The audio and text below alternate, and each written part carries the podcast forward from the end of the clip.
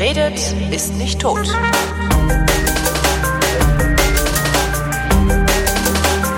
Es ist Dienstag, der 15. März 2016. Vor zwei Tagen haben Baden-Württemberg, Rheinland-Pfalz und Sachsen-Anhalt Landtagswahlen durchgeführt. Äh, bei allen Wahlen, bei allen Wahlen, es waren drei, bei diesen drei Wahlen gab es ganz interessante Ergebnisse. Die AfD ist in alle Landtage eingezogen. In Sachsen-Anhalt sogar mit über 20 Prozent, oder 23 Prozent sind es oder 23, irgendwas. Ich habe von Politik keine Ahnung, muss ich auch nicht, weil ich habe ja einen Politiklehrer. Hallo Thomas. Hallo Holgi. Was fandest du eigentlich am frappierendsten an den Ergebnissen? Och, überrascht hat mich da nix. Echt nicht? Nee, nicht wirklich. Doch, SPD 10 Prozent in äh, Baden-Württemberg war das, ne? Mm, ja, da sind es zwölf. Zwölf. Ähm, nee, eigentlich nicht, weil äh, also ich, ich habe im, im Twitter diesen, diesen Wahlrecht.de Stream. Also Ja. ich lese immer Wahlrecht.de auf Twitter und wenn du dir so die Ergebnisse auch der Prognosen der letzten Wochen, Monate anguckst, das ist die SPD, die ist da. Ah, okay. Ah, Also nee, das, mich ich habe mir das, ich habe Prognosen und so, das, ich habe mir gedacht, nee, komm, das, ich will das alles gar nicht wissen, mir reichen die Ergebnisse am Ende. Also ich fand das schon schon beeindruckend, dass die SPD so dermaßen abrutscht. Also ich gönn's ihnen. Ich habe ja ein großes Problem mit dieser Partei und äh, es würde mir auch nichts ausmachen, wenn die verschwenden. Aber ich fand schon beeindruckend. Naja, also die SPD hat, glaube ich, das Problem, dass sie im Endeffekt mh, äh, programmatisch nichts mehr bringt. Ja, die ist für niemanden mehr da. Ne? Also jeder sucht so seinen Platz in der Gesellschaft. Ähm, alle möglichen Parteien machen Angebote und die SPD macht halt gar keine mehr. Ja, was naja, das ungefähr ist, programmatisch bedeutungslos zu sein. Ja, also sie haben halt im Endeffekt das Problem, dass ähm, nach Schröder sie nie wieder auf die Beine gekommen sind und Ja. auch so das Soziale nicht wiedergefunden haben und da laufen ihnen jetzt halt andere den Rang ab, allen voran halt die Linke. Wobei Die- die auch jetzt nicht so gut gestanden hat, ne? Ja gut, aber wir haben drei Wahlen, von denen finden zwei in Westdeutschland statt. Ja. Äh, das ist tatsächlich bei Landtagswahlen so, da brauchen wir im Westen nicht nach der Linken zu gucken. Ja, stimmt. Also das brauchen wir echt nicht. Aber gut, äh, schauen wir uns das doch mal ein bisschen an. Ähm, ich nehme nur die vorläufigen End Endergebnisse Ja. und die daraus resultierende Sitzverteilung. Alles andere, was äh, man in Medien und so weiter so zur Wählerwanderung und so sieht, ist spannend, aber aus meiner Sicht sehr Sozialwissenschaftsesoterik. Ja. Also man sollte nicht vergessen, wo die diese Daten herhaben. Das sind so, ähm, wenn du aus dem Wahllokal kommst, wirst du gefragt, ne? ja, na, oder Kati, also da wird halt angerufen. Ja, okay.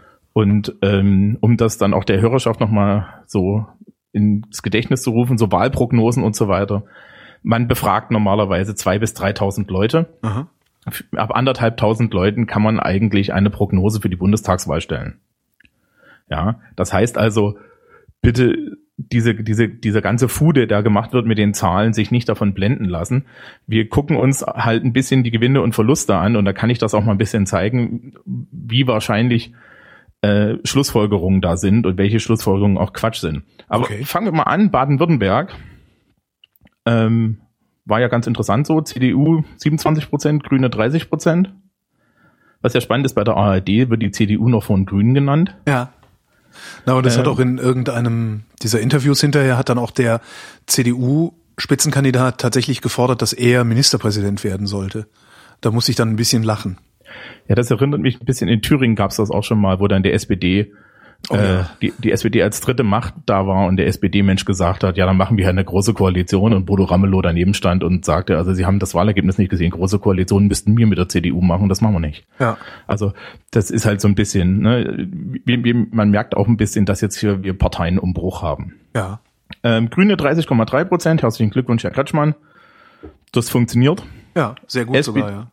SPD 12,7, FDP 8,3, also das ist eher so eine Überraschung. Es gibt die FDP noch. Äh, ich finde das sogar sehr gut. Ist mir aufgefallen. Ich dachte mir, es- vielleicht ist es gar nicht schlecht, eine nicht menschenverachtende oder zumindest nicht vordergründig menschenverachtende liberale Kraft zu haben. Ja, ich sehe das ähnlich. Also das, ich finde das gar nicht so schlecht. Also ich finde nach wie vor die, die, ähm, wenn man die Politik der FDP zu Ende denkt, dann landet man auch bei so einem quasi faschistoiden Dingsi. Dann bestimmen nämlich auch nur eine Handvoll Reiche darüber, ob die Polizei kommt, wenn man sie ruft oder ob nicht.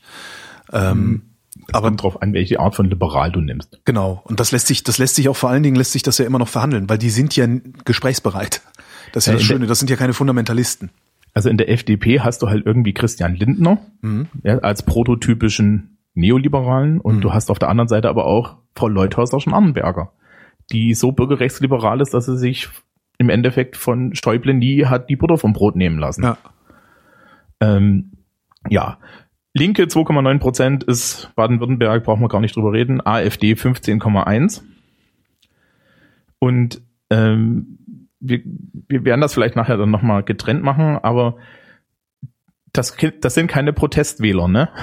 Das sind keine sechselnden Protestwähler. Ja. Das können Das sie ist- nämlich nicht sein. Das ist das, was ich auch so ähm, beeindruckend finde oder was ich auch irgendwie fand, das ein bisschen untergegangen ist. Alle haben sich auf Sachsen-Anhalt gestürzt. Da erwarte ich sowas. So assi das jetzt klingt, da erwarte ich das halt, dass da irgendwie so ein paar dumpfe Spinner hingehen und denen da oben mal zeigen wollen, wo der Hammer hängt, bla bla bla bla bla. In Baden-Württemberg geht's den Leuten gut genug, dass sie nicht Protestwahl machen müssen. mhm.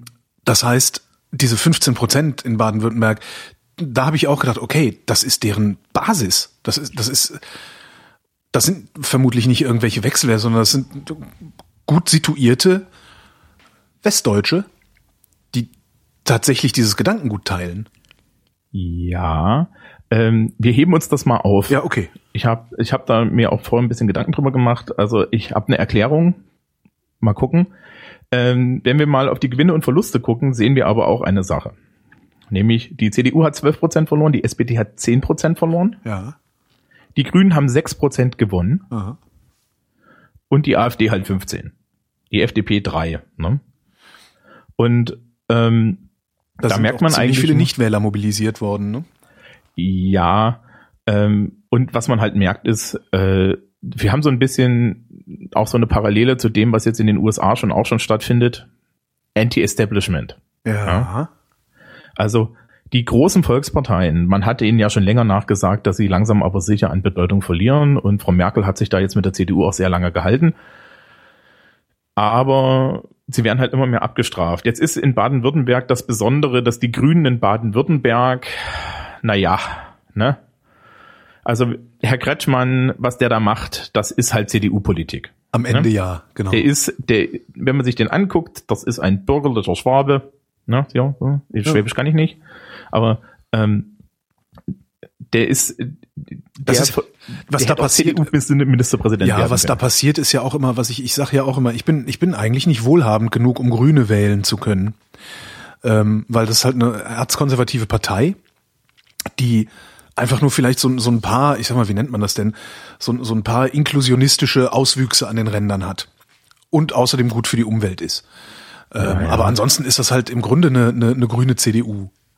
Ja, also gerade in wie du. Baden-Württemberg. Ja, und gerade da, ja. Ja, ansonsten ist es halt auch noch, ne, ich sage immer, die Grünen sind so die FDP mit Umwelt. Oder so, ja. Ja, genau. Also, ja. so stereotypisch wäre ich ein guter grünen Wähler. Ne? Ich bin Ja, genau. verbeamtet, ich, ich ver- bin verbeamtet, leicht links. Hm. Da möchtest du Wirtschaftsliberalität und ein bisschen und ein bisschen so so so Anti-Atomkraft und. Wirtschaftsliberalität, Anti-Atomkraft und ein bisschen Planungssicherheit, genau. Ja, genau. Ne? Damit man sich auch gut fühlt, Ja, genau. während die Unterschicht verhungert.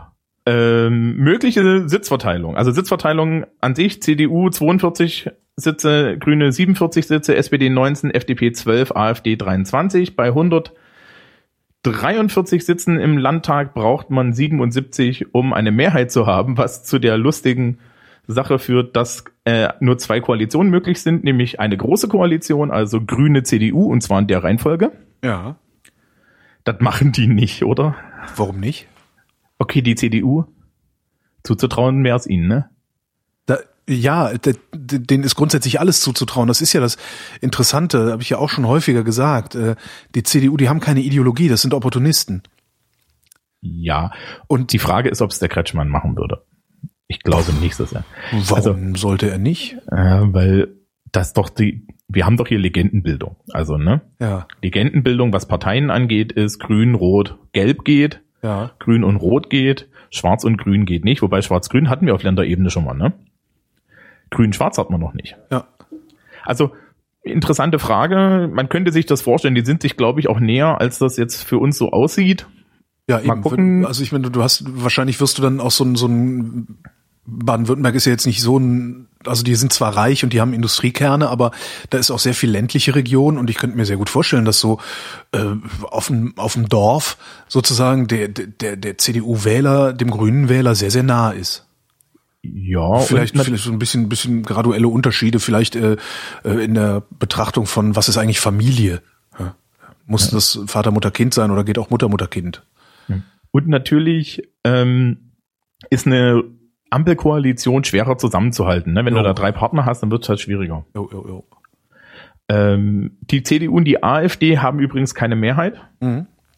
Also das würde auch nicht funktionieren. Das heißt, man muss jetzt gucken. Also, sämtliche Koalitionsmodelle, die ich nennen werde, sind immer, sind immer Modelle ohne die AfD, weil sie haben ja alle, unsere großen Parteien, vorher gesagt, dass sie mit denen nicht spielen wollen. Und die AfD hat gesagt, sie möchte auch nicht mit ihnen spielen. Und ich habe mir gedacht, das wollen wir ja mal sehen. Ja, das wollen wir mal sehen. okay, ähm, machen wir noch Rheinland-Pfalz und dann bleiben wir dann vielleicht ein bisschen bei den, bei, bei den westlichen Bundesländern, weil das halt wirklich ein bisschen aus meiner Sicht unterschiedliche Motivationslagen mhm. sind. Äh, Rheinland-Pfalz Malu Dreier, SPD gewinnt mit 36,2 Prozent vor der CDU mit 31,8 Prozent. Das ist eigentlich so ein, fast ein klassisches Wahlergebnis. Das ist so ein, ne? Genau, das ist äh, BRD 1980. Ja. Ja, Grüne 5, FDP 6. Ja, wie es sich gehört. genau. Ja, wäre da nicht die AfD mit 12,6 Prozent. Mhm. Ähm, spannend sind die Gewinne und Verluste. Ja, die sind von den Grünen zur AfD gewandert.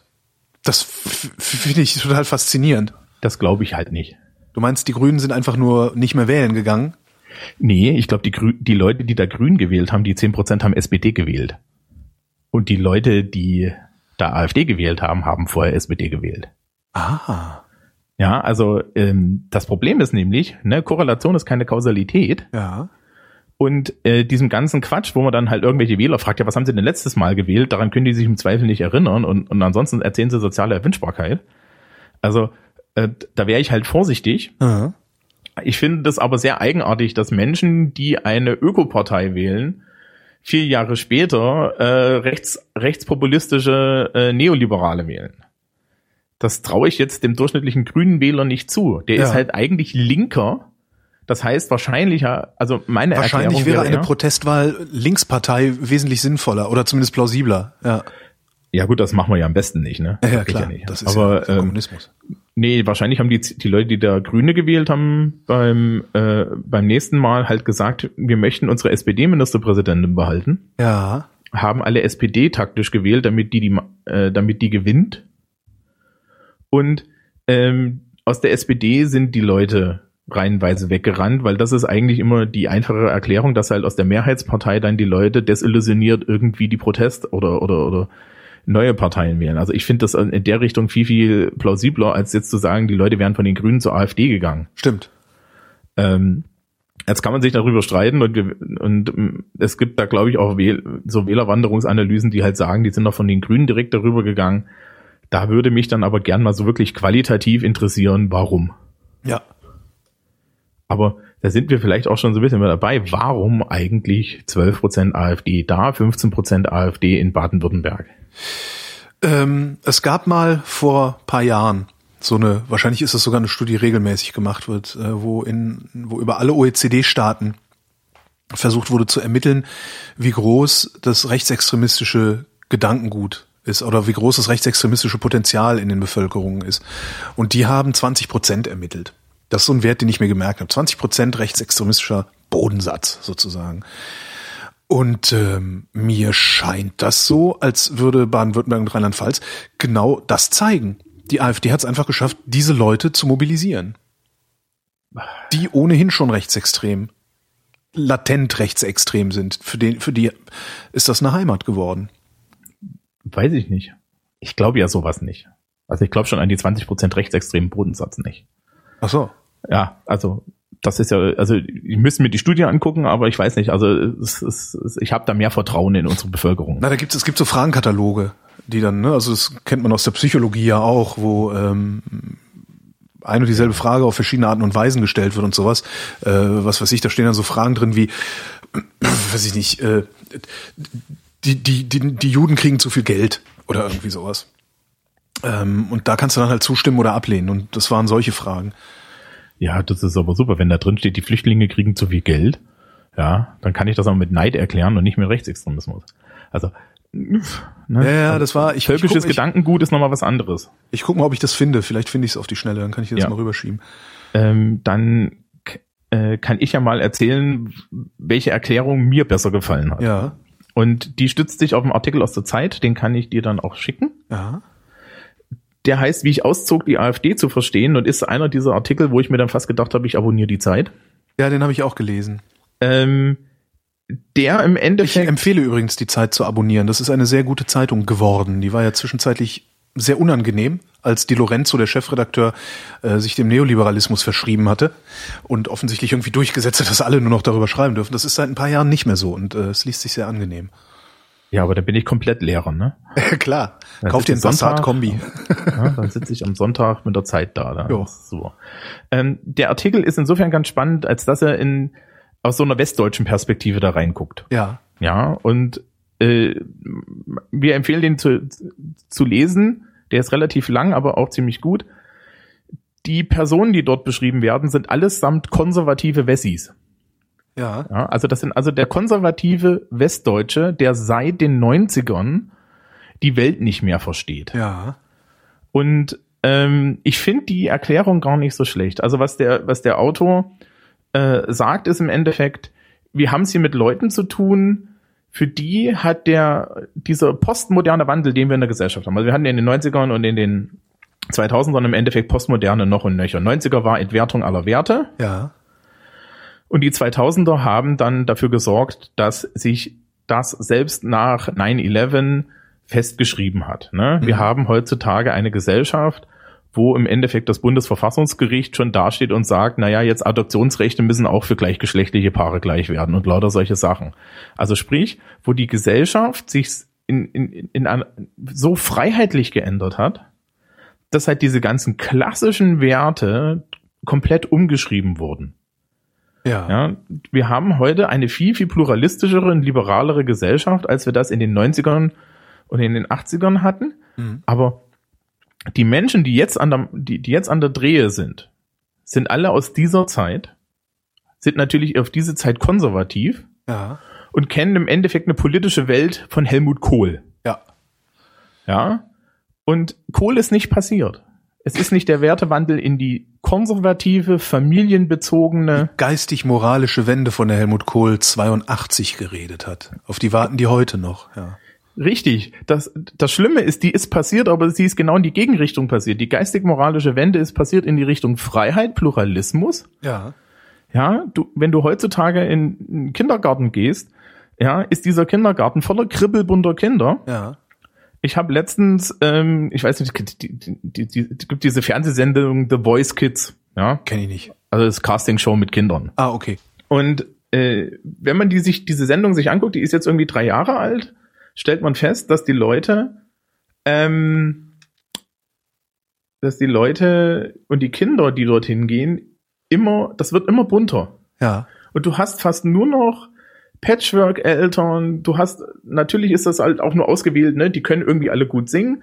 Du hast alle Schichten dabei, da mhm. ist asiatische Mutter, deutscher Vater, amerikanischer Vater, deutsche Mutter, französische Eltern, äh, äh, ja, wir kommen aus Sri Lanka. Ich war mit meinen Eltern jetzt äh, die ersten 13 Jahre meines Lebens in Madagaskar und wir sind jetzt wieder hier zurückgezogen. Und was das ist genau die Homogenität der 60er Jahre, die Kohl propagiert hat, ist genau ins Gegenteil verkehrt worden. Wir sind sehr heterogen geworden.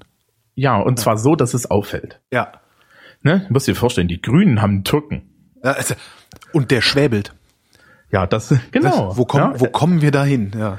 Beim, also bei mir gegenüber wohnen, wohnen junge Menschen mit äh, afroamerikanischen oder Afri na, afrikanischen Hintergrund. Ich glaube, mhm. afroamerikanisch ist bei uns wahrscheinlicher. Ähm, die sprechen fließend Fränkisch. Ja.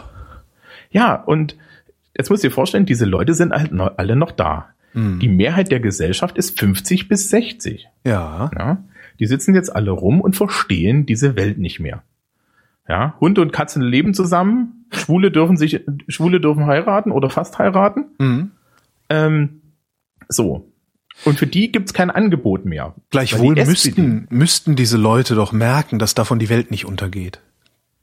Das, äh, ich Wahrnehmen unterstelle, ich, unter, ich unterstelle, ich unterstelle den Menschen tatsächlich immer so viel Erkenntnisfähigkeit, dass sie merken, dass das nicht schlimm ist.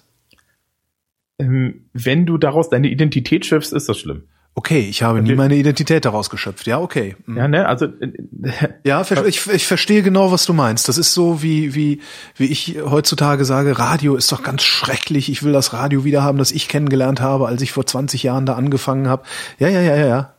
Und es war identitätsstiftend für mich. Ja. Ja, also ich glaube, Ja. das ist das Problem, dass halt äh, das wirklich so ein Identitätsding ist. Und die Leute sitzen jetzt also da und gucken in diese kunterbunte Welt und verstehen diese Welt nicht mehr. Die verstehen auch die neuen Medien nicht, die verstehen dieses, dieses Internet nicht. Ähm, und dann hast du halt jetzt mal eine, als Parteienauswahl. Die SPD ist nicht mehr satisfaktionsfähig. Ja. Die Grünen Ja, die Die treiben das der- ja voran. Die haben ja den Türken da. Ne? Ja, ja, die sind aus der Sicht dieser Menschen auch immer noch diese Grünen aus den neuen, ne, 69, Ja. also das ist ein Revoluzer, wo, wo wir beide jetzt vielleicht da sehen und sagen und schon gesagt haben, das ist eigentlich eine neoliberale Besserverdienerpartei. Ja. Ähm, die FDP, die ist, den, ist, ist vielleicht so radikal und der Ja, und auch so Staple- jugendlich, ne? Also das, ich könnte mir vorstellen, dass, also ich, ich, ich, Holger Klein, habe ja schon Probleme, Christian Lindner für voll zu nehmen, weil ich mir denke, was willst du Rotznasenpleitier eigentlich von mir? Lern erst mal laufen. Das ist so. Und ich könnte mir vorstellen, dass wenn du nicht 50 bist und 60 und auch noch äh, in, in, mit deiner Identität in den 60er Jahren sozusagen hängst, dann hast du dieses Problem erst recht. Ja, ich nehme den halt auch nicht wirklich für voll. Ich hätte gern lieber Frau Leute Schnorrenberger da Ja, gemacht. klar, aber ist ja nicht. Ähm, so, und die, die CDU ist mit Angela Merkel die Partei der ultimativen Mitte geworden. Ja. Angela ist für alle da. So, das Problem ist aber, dass sie damit auch ihre Werte verraten hat.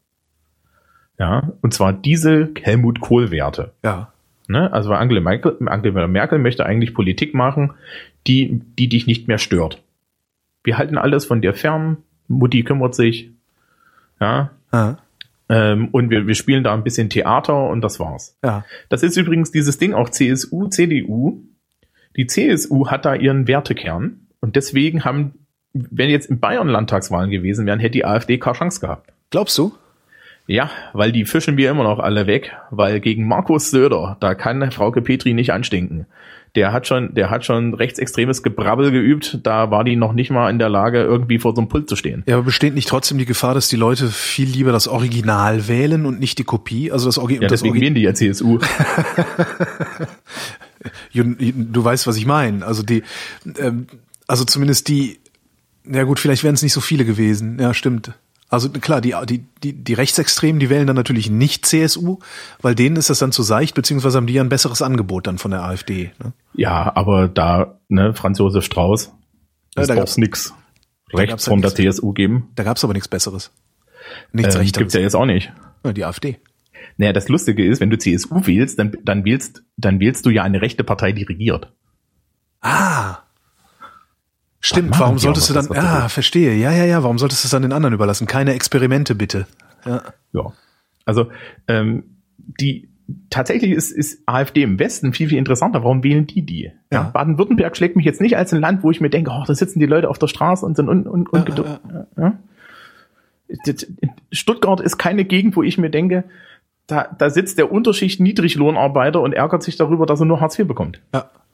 Also, hm. Das heißt also, wahrscheinlich sind das tatsächlich Leute, die wünschen sich diesen rechten, konservativen, bürgerlichen Kern zurück. Dass sie dafür wahrscheinlich die Falschen wählen, ist eine andere Sache. Hast du eine Theorie, warum sie das tun? Also, weil das ist ja, das muss doch jedem auch, also ich meine, das muss doch jedem irgendwie wie Schuppen von den Augen fallen, dass das genau die Falschen dafür sind. Meinst du, also ich bin ja der Meinung, dass die Leute Parteiprogramme nicht lesen. Ja. Ähm, ich denke mir mal, äh, was, was die, die Ost- und die westdeutschen Wähler an der Stelle tatsächlich vereinigt, ist eine Unzufriedenheit. Ah. Worüber sie unzufrieden sind, ist, glaube ich, sehr unterschiedlich. Und Ähm, es ist im Endeffekt so, dass auf der rechten Seite bei der CDU da eine, ein Vakuum entstanden ist. Ja, ein riesengroßes. Das, das ist sogar, äh, das ist sogar Leuten wie dieser Erika Steinbach gelingt es zu füllen. Naja, die ist CDU. Ja, ja. Ach so, was bei der CSU jetzt? Nee, nee. Nee, ich sag ja bei der CDU. Also da ist bei der CDU ist rechts ein so großes Vakuum, dass solche Witzfiguren wie Erika Steinbach es schaffen, das zu füllen. Ja. Das äh, passiert, kommt ja auch nicht von ungefähr. Also normalerweise würde man solche Vögel ja auslachen.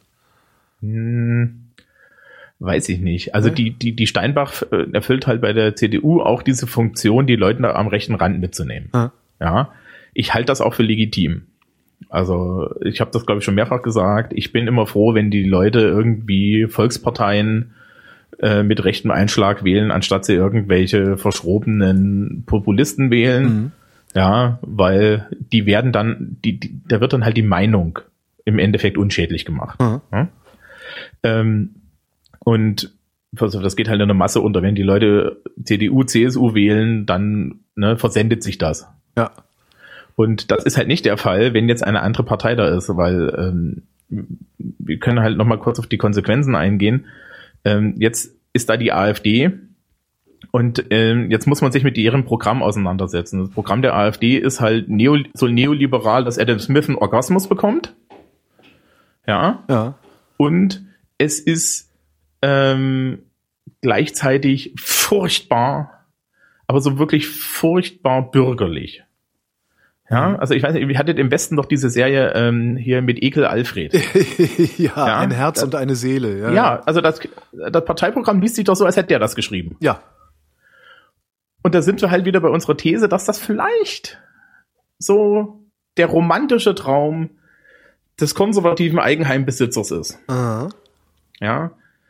Der dann halt auch Neoliberalismus gut findet, damit er sich als Teil der Mittelschicht wieder distinguieren kann, weil das kann er nämlich langsam nicht mehr in dieser Gesellschaft. Ja. Ja. Und die Flüchtlinge, die sind halt der Strohmann. Die sind aber auf jeder Seite der Strohmann. Und an dieser, an dieser Flüchtlingsfrage kristallisiert sich im Endeffekt jetzt auch gerade mal die Abwehr gegen Angela Merkel. Weil eigentlich sind sie alle mit Merkel unzufrieden.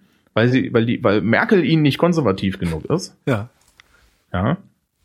Und das sieht man jetzt daran, dass die in dieser Flüchtlingskrise nicht so knallhart ist, wie wir das erwarten würden. Helmut Kohl hätte die alle versauern lassen.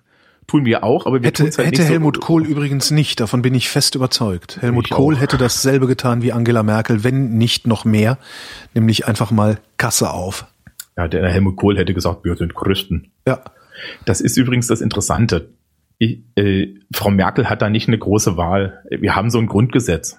Ja, also da stehen halt mal Grundrechte drin und äh, wir können die Leute jetzt hier nicht, nicht, nicht versauern lassen. Hm. Aber das ist eigentlich der schöne Übergang zu Sachsen-Anhalt, weil an der Stelle kann man dann ein bisschen darüber reden, wie das wahrscheinlich im Osten ist. Das heißt, wir gucken uns jetzt mal die Ergebnisse in Sachsen-Anhalt an. CDU 29,8, Linke die zweitstärkste Kraft 16,3, SPD 10,6, Grüne 5,2, FDP 4,9, die sind nicht reingekommen, was ich ein bisschen schade finde. AfD Die zweitstärkste- 24,2 und die ganze Zeit frage ich mich, andere 9 Prozent, wer ist das? Äh, NPD bestimmt.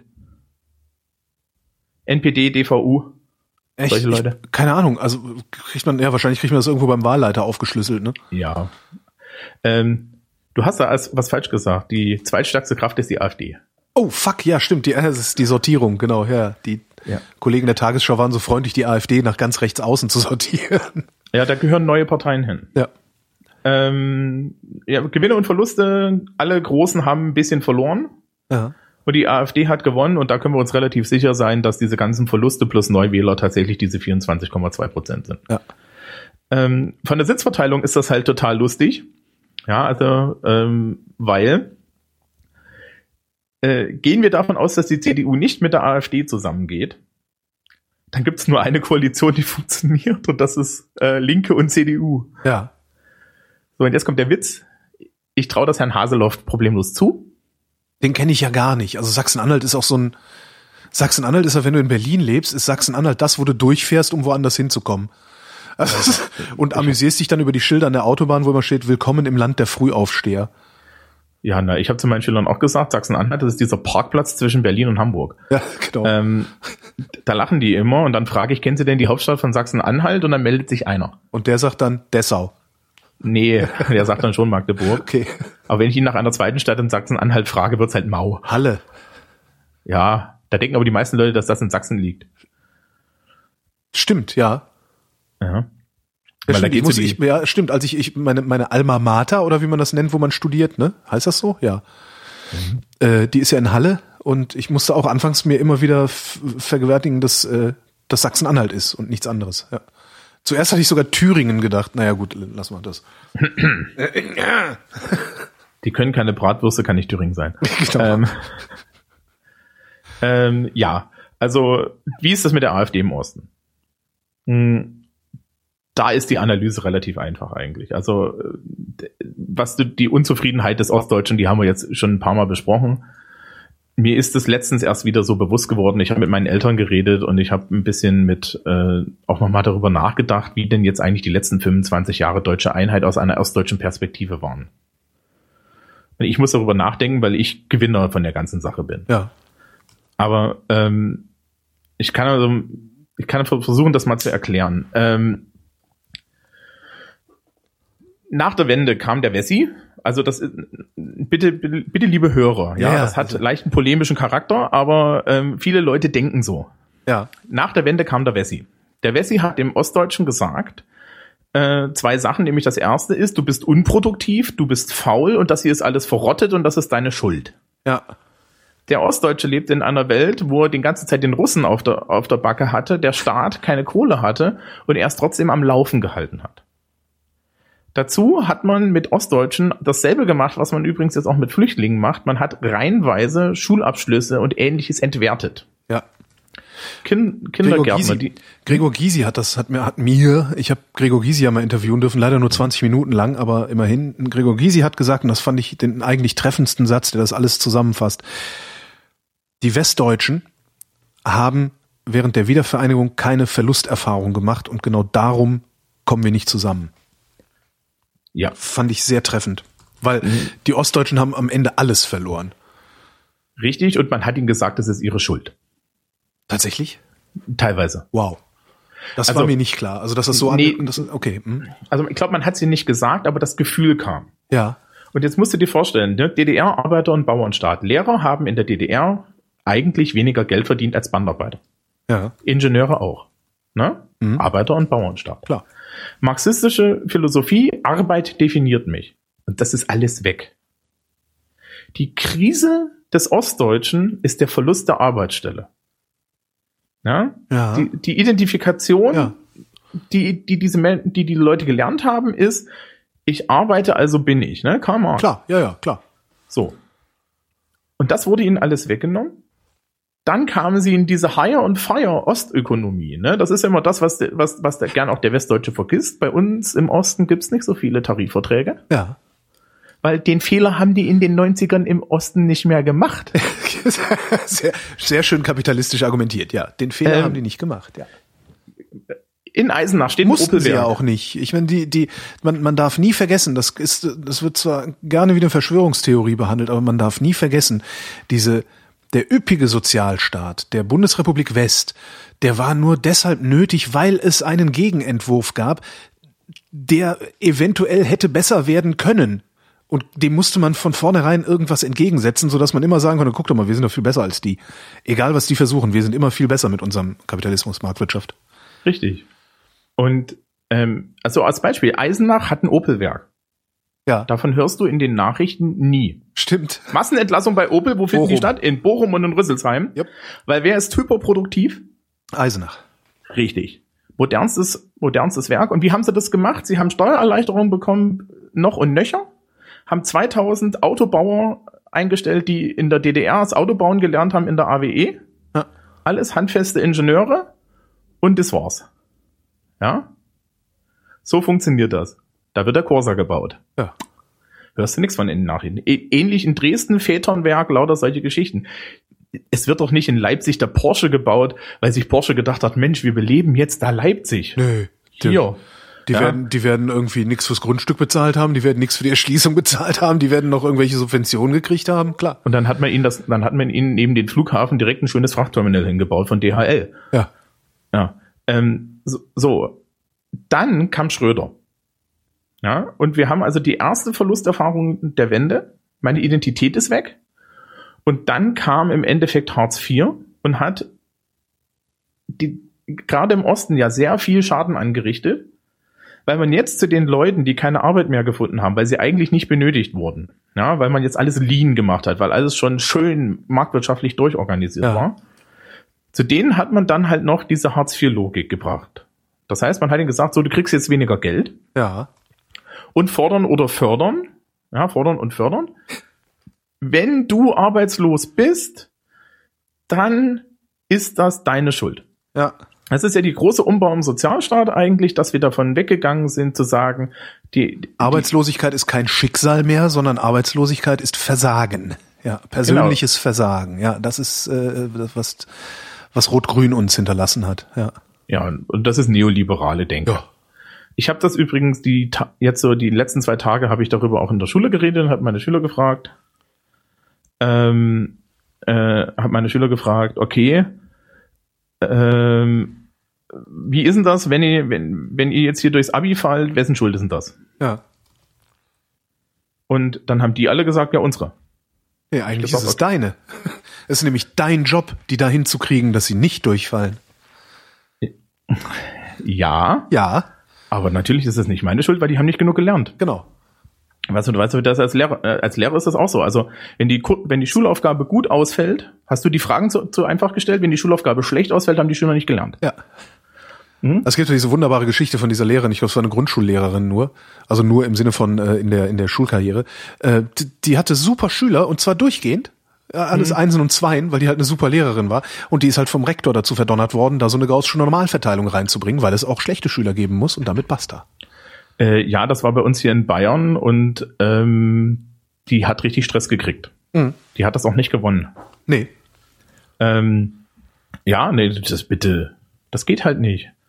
Ich, ich, kann- ich kann, ich mache das auch manchmal, dass ich das dann den Leuten irgendwie mal so zeige. So im Klassenraum sage ich so: Sie, Sie fünf da hinten, Sie haben eine Eins, herzlichen Glückwunsch, Sie kommen aufs Gymnasium. Ihr da, ich habt eine Zwei, ihr auch. Ihr habt eine Drei, viel Spaß auf der Realschule. Ihr habt eine Vier. Na, gucken wir mal. Und der Rest hier Fünfer und Sechser, viel Spaß auf der Mittelschule. Ja. Ja. Und da gucken sie mich alle groß an und sage ich, na, was glaubt ihr denn, wie das funktioniert? Ja. Ja. In Artikel 132 der Bayerischen Verfassung steht, dass das was mit Anlagen und Begabung zu tun hat. Die PISA-Studie sagt, das hat primär was mit dem Sozialstatus der Eltern zu tun. Ja. Also, ne, wo kommt's her? Und der Ostdeutsche hat halt diese Erfahrung. Mhm. Und dann brauchst du dich nicht wundern. Und ich glaube, was die Flüchtlingskrise gebracht hat, ist eigentlich, dass diese ganzen Leute, die sich da schon die ganze Zeit getreten gefühlt haben, jetzt auf einmal ähm, das einen Punkt haben, an dem sie die Ungerechtigkeit, die ihnen widerfahren ist, sehr gut sehen können und die auch jeder kapiert. Und Inwiefern? zwar ähm, ja an den Flüchtlingen, weil der, die, die kommen jetzt hierher. Ja. Die kriegen genau dieselbe Versorgung wie unsere Sozialgesetzbuchsempfänger, Hartz IV. Und gleichzeitig wird den Harzern gesagt, ja, das ist, das sind die aber nicht selber schuld, sondern das ist schweres Schicksal. Richtig. Ah. Die Begründung ist eine andere. Angela Merkel stellt sich hin und sagt, wir müssen diesen Menschen helfen, das ist unsere humanitäre Aufgabe. Sie hat ja auch recht. Ja, Und gleichzeitig genauso ist haben es wir unsere aber, humanitäre Aufgabe, den Harzern zu helfen. Ne? Ja, aber denen haben wir gesagt, sie Ja. sind selbst dran schuld, sie sollen sich eine Arbeit suchen Ja. und wenn sie und wenn sie nicht durch sämtliche Ringe springen, die die Agentur für Ja. Arbeit für sie bereithält, dann kürzen wir ihnen ihre Lebensgrundlage. Verstehe, ja. Und jetzt kann ich überhaupt nicht nachvollziehen, warum die sauer sind. Ja, und warum Ja. die sich benachteiligt fühlen und warum die sauer auf die Flüchtlinge sind und sauer auf Frau Merkel. Weil die sich aus, aus dieser einfachen Logik heraus natürlich nicht gerecht behandelt fühlen. Nichtsdestotrotz, obwohl eigentlich nicht, ich wollte gerade sagen, nichtsdestotrotz müssen die doch sehen, dass äh, eine Wahl der AfD eine Wahl gegen ihre eigenen Interessen ist. Wobei mir jetzt dann, als ich das sagte, einfiel, dass es, ähm, es gibt ein sehr schönes Buch von, äh, es ist Julia Friedrich, glaube ich. Nee, nicht Julia Friedrich. Egal, es heißt Hurra, wir dürfen zahlen. Ähm, ein Buch, das argumentiert und darlegt, dass die Mittelschicht seit Jahrzehnten gegen ihre Interessen wählt. weil sie sich für wohlhabender hält, als sie eigentlich ist und weil sie glaubt, viel bessere Aufstiegschancen zu haben, als sie hat. Ja, und Von daher, ähm, also wenn das, wenn das der Mittelschicht passiert, dann passiert das den anderen auch. So. Ja. Und da kann man eine schöne Parallele in die USA ziehen.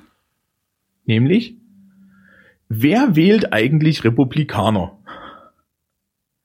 Leute, die Rednecks. wir als, als, als minder bemittelte Unterschicht bezeichnen würden und Ja. auch gerne im deutschen Fernsehen tun. Ja.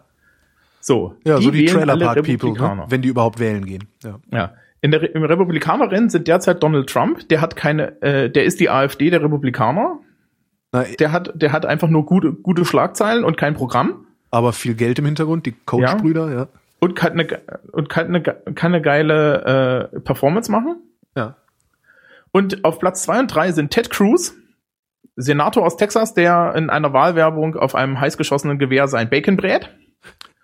Tea Party ist, er ist, er ist, er ist gegen Abtreibungsgesetze, äh, möchte, möchte Guantanamo wieder aufmachen und ist äh, sofort dafür, die Krankenversicherung abzuschaffen und zwar auch die Krankenversicherung für Leute, die jetzt krankenversichert sind unter Obamacare, aber es normalerweise nicht wären ja. wo dann Donald Trump auf der Bühne steht und sagt, ähm, das können wir nicht tun, wir können doch die Leute hier nicht in der Straße sterben lassen. Ja. Und er dafür von der von dieser Convention da ausgebuht wird, wenn er dann darauf hinweist, äh, Leute, hä, hier so und so.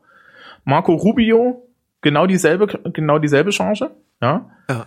Das ist, und die werden von Menschen gewählt, im Endeffekt, äh, die in Gebieten der USA wohnen, wo ein LKW vorbeikommt. In dem LKW sind drei Sitze, er hat so drei Zahnarztstühle und da kommen dann zwei, drei freiwillige Zahnarzthelfer, stellen das alles in eine, in eine große Turnhalle und ziehen der, der armen Landbevölkerung kostenlos alle verfaulten Zähne raus, weil die sich nämlich eine Krankenversicherung nicht leisten können. Ja. Das ist komplett und utterly balla ähm, und so ein Typ wie Bernie Sanders, der dann tatsächlich sagt, na, wir machen jetzt hier mal eine staatlich äh, finanziert, äh, eine staatlich finanzierte Krankenversicherung, das ist halt ein linksaußen Extremistenspinner. Ja. Ja, da da sitzen wir als Deutsche jetzt da und denken sich, die, die haben einen Schatten. Ja, klar. Jetzt gucken, jetzt gucken wir mal zu uns hin. Wen wählt unsere Unterschicht? Menschen, die sagen, der Mindestlohn muss weg. Wir müssen alle wieder irgendwie Ja, der Mindestlohn muss weg, Arbeitslosengeld 1 muss weg, das soll äh, also privatisiert werden, sagen sie. Im Grunde heißt das nichts anderes als, ja, wenn du Geld genug hast, ähm, also wenn du am Monatsende. Geld übrig hast, kannst du das sparen für schlechte Zeiten. Wenn du es nicht übrig hast, hast du halt Pech gehabt. Ja. Grundgesetz haben sie nicht gelesen, gell? ja gut, das erwarte ich von Politikern heutzutage nicht mehr. Ja, sie Ja. wollen alle möglichen Steuern abschaffen und zwar genau die Steuern, die den Kommunen und den Ländern zugutekommen. Mhm. Also die Steuern, aus denen dann letztendlich die Transferleistungen finanziert werden. Vor, Ja, also vor allem die Arbeitsmarkttransferleistungen. Ja, ja, aber die braucht man ja nicht mehr, wenn wir die ganze Infrastruktur für Pri privat ne, Genau. privatisieren. Ja, ja, ja. Doch keine Steuern für die, für die Infrastruktur mehr. Also das ist schon total logisch. Ja, Das ist aber schon, also ich, ich kann schon nachvollziehen, dass die Mittelschicht sagt so, ja, nee, äh, äh, ich gucke den ganzen Tag irgendwie amerikanische Serien und eigentlich geht's mir ja genauso geil, weil ich ja mein Latte Macchiato to go mit mir rumschleppen kann. Ähm, darum glauben, das das ist so meine meine These äh, oder ja doch meine These. Die Leute glauben halt, es ginge ihnen genauso gut wie den Leuten bei Boston Legal, aber tatsächlich geht's ihnen nur halb so gut. Aber weil sie sich mit ein paar dieser Symbole von Boston Legal ausstatten können, sprich den Hotdog, die die die Latte to go, merken sie nicht, dass die Parteien, die sie immer wieder wählen, ähm, eigentlich Politik für die Boston fürs Boston Legal äh, Personal machen und nicht für die für die eigene Wählerschaft. Ähm, Jetzt frage ich mich aber trotzdem, wenn ich mir angucke, was korrektiv.org ähm, da so rausgeholt hat, die haben ja so, ein- so, ein- so einen Entwurf für ein Grundsatzprogramm der AfD gelegt. Das muss doch irgendwie auch dem Letzten klar sein, dass er nicht zu denen gehört, die davon profitieren. Also wenn die FDP mir sagt, ja, wir machen ja ein vereinfachtes Steuersystem, da musst du weniger Steuern zahlen, da kann ich mir ja noch einbilden, dass ich davon profitiere. Aber wenn ich doch sowieso nichts hab und mir sagt, na so, und jetzt nehmen wir euch noch alles weg, nee, verstehe ich nicht. nee, weil die alle glauben, dass sie in einer Position sind, wo nur anderen mehr weggenommen wird. Kennst du diesen Experiment? Da gibt es ein Experiment mit zwei Affen. Also doch, doch letztendlich Kinder. Also ich habe ja außerdem die These, dass diese Pegida und AfD-Anhänger, dass die letztlich Denkstrukturen zeigen, wie sie Kinder zeigen. Mein Schäufelchen. Ja, du spielst doch gerade gar nicht damit. Aber ich, das meins. Der soll damit auch nicht spielen. Ähm, Und dass man sie deshalb auch strukturell so ansprechen muss. Nicht wie Kinder, sondern sich irgendwie Kommunikationsmöglichkeiten überlegen müsste, ähm, die halt auf diese, diese doch sehr kurzschlussgeprägten Denkstrukturen Rücksicht nimmt. Hm, Naja, das ist ja sehr menschlich. Also ich habe da so einen Spruch, der sagt immer so, wenn du eine Gruppe nimmst, ja, Ja. dann ist der IQ der Gruppe der, äh, der, der, IQ des Dümmsten geteilt durch die Anzahl der Leute. ja. Schön. Ja, Ja. so. Und ähm, so ist es eigentlich. Ja, das, das Problem ist ein bisschen, ähm, man sieht das nicht, sondern ich sehe, äh, du hast da Wahrnehmungsprobleme drin. Ja, das ist, ich habe gesagt, es gibt dieses Experiment mit den Affen. Ja. Man, man, man gibt jedem Affen zwei Bananen und beide sind glücklich. Man gibt dem einen zehn Bananen und dem anderen 20 Bananen und der mit den zehn Bananen macht einen riesen Aufstand, weil der andere doppelt so viele hat. Dabei hat er zehnmal, fünfmal so viele, wie er vorher gehabt. Ja. Und so funktionieren wir auch. Ja, und wenn ich mich hinstelle und dem geschlagenen und dem, dem geschlagenen Unterschichtarbeiter sage, hier pass mal auf, wir machen eine Politik, wo dein Kumpel neben dir noch mehr geschlagen ist als du, dann findet der das erstmal gut, weil das ist ja sein Kumpel, Ja. der da mehr geschlagen ist. Ja. Dass relativ gesehen er auch viel mehr geschlagen wird, das merkt er nicht, ja, weil das verkaufen sie dann ja so jemanden wie mir im Zweifel. Ja, wenn, wenn ich die richtige, das richtige Mindset hätte, würde ich natürlich auch sagen, hier arbeitende Bevölkerung interessiert mich doch nicht, ich bin ja Akademiker. Ja. Ja, ich bin mit dem Arsch an der Wand. Ja.